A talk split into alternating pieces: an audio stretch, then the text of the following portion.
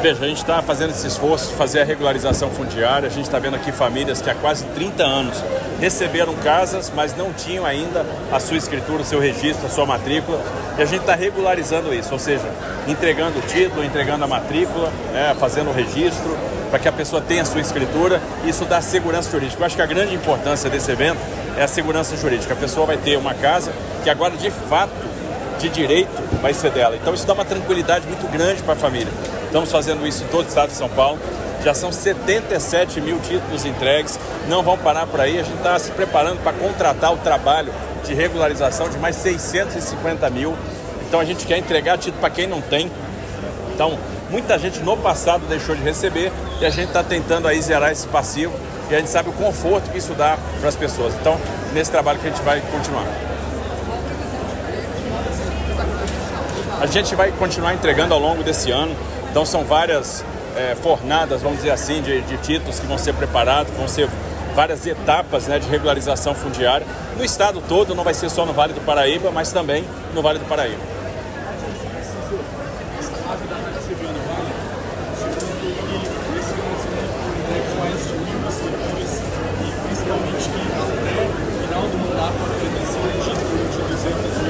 estado inteiro. Eu gostaria de saber como que é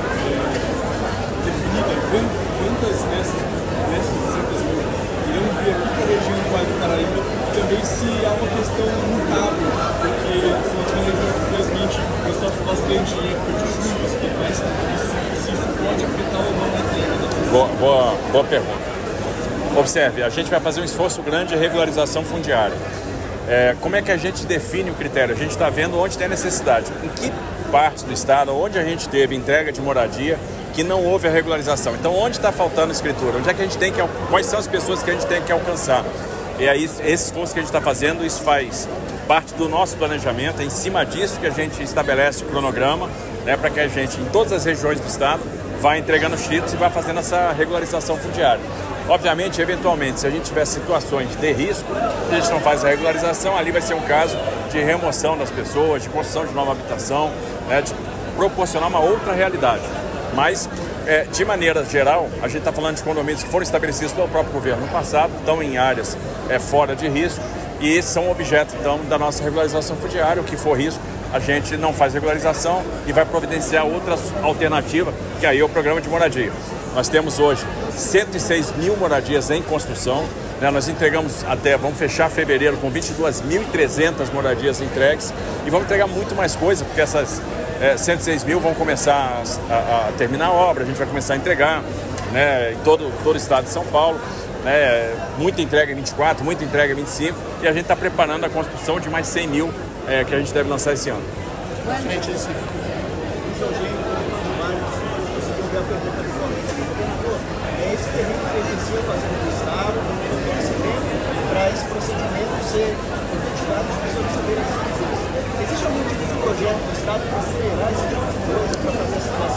Veja, a gente está falando de passivo.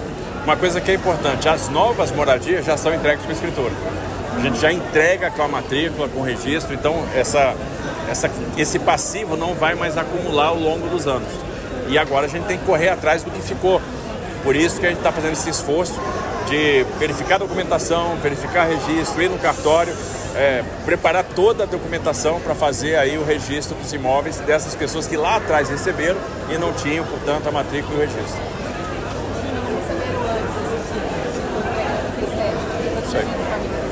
Não, não foi construído de forma regular.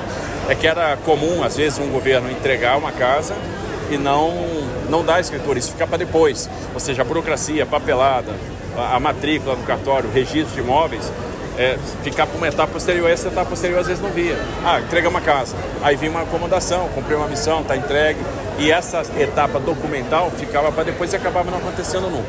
Esse resgate que a gente está fazendo agora. Então, por um lado, a política habitacional tem a, a construção de novas moradias, por outro, a reforma de moradias que estão em condições precárias, né? então são pessoas que com muito sacrifício construíram as suas propriedades, hoje elas estão muito deterioradas, elas precisam da ajuda do Estado para reformar, e outra vertente é a regularização fundiária, é zerar esse passivo que ficou aí de anos para trás. Eu sou a Sibeli da TV Câmara Jacareí. O que significa para o senhor saber que 600 famílias famílias esperaram por quase 30 anos para receber essa moradia. Olha, eu fico feliz da gente poder contribuir para que essas pessoas realizem o sonho. Porque quando você. O sonho do brasileiro é ter a casa própria. O sonho do brasileiro é ter um CEP. E aí essa pessoa não pode realizar o sonho pela metade. Então ela ganhou a casa, ela entrou na casa, mas ela não tem a propriedade, ela não tem a matrícula, ela não tem a escritura. Então a gente precisa tornar esse sonho, esse sonho pleno. E o que a gente está fazendo no dia de hoje aqui com o nosso prefeito Isaías é tornar esse sonho pleno, é entregar a escritura para essas pessoas, né? E agora elas têm segurança jurídica. Agora definitivamente elas podem falar, essa casa é minha. Xandu correu lá e voltou veio para correr. Rapaz, você vê como? Correu. É, o unicórnio não é tão rápido assim, eu nem vi. Voou baixo. A gente passou pela Oswaldo Cruz.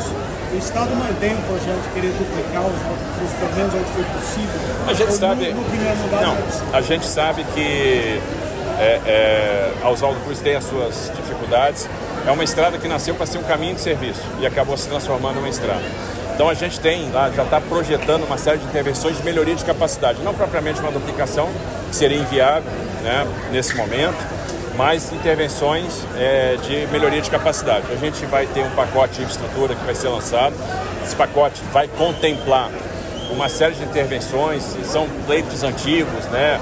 O prolongamento, a extensão do Carvalho Pinto, intervenções na Oswaldo Cruz, né? a própria construção do litoral agora, nós vamos ter intervenções importantes na Mogi Bertioga, né? tem a duplicação da SP-55 até Miracatu, até o encontro, até o entroncamento com a Rez né? tem o contorno de Imbu, tem muita coisa que vai sair do papel que a gente está agora projetando a extensão da Castela até Chaporã. Então tem muita coisa que vai sair do papel. E a Oswaldo Cruz, então, está no nosso radar. Nós estamos projetando intervenções para fazer adequações, melhorias de capacidade. E eu acho que é, no primeiro momento é isso que a gente tem que fazer. Melhora a capacidade, elimina algumas restrições para a gente ir fazendo uma, uma melhoria de nível de serviço gradual, paulatino. Essa extensão que o senhor falou da Camargo Pinto, poderia chegar até Aparecida, que também é um pleito antigo? Poderia, não? não, poderia, a ideia é essa. É, eu, eu, sou mais ambicioso, eu quero um dia chegar em Cachoeira Paulista, né? Mas, mas vamos, vamos por partes, vamos ver se a gente vai primeiro projetar, vamos ver se a gente chega até Aparecida. Agora, estamos trabalhando ainda projeto de engenharia, então até a gente chegar na fase de obra vai leva um tempo. Então a gente tem que dosar também a expectativa. Ainda não temos projeto, vamos desenvolver o projeto para que a gente possa depois contratar essa extensão. Valeu, e obviamente gente. fazendo isso é, à medida que o recurso vai aparecendo.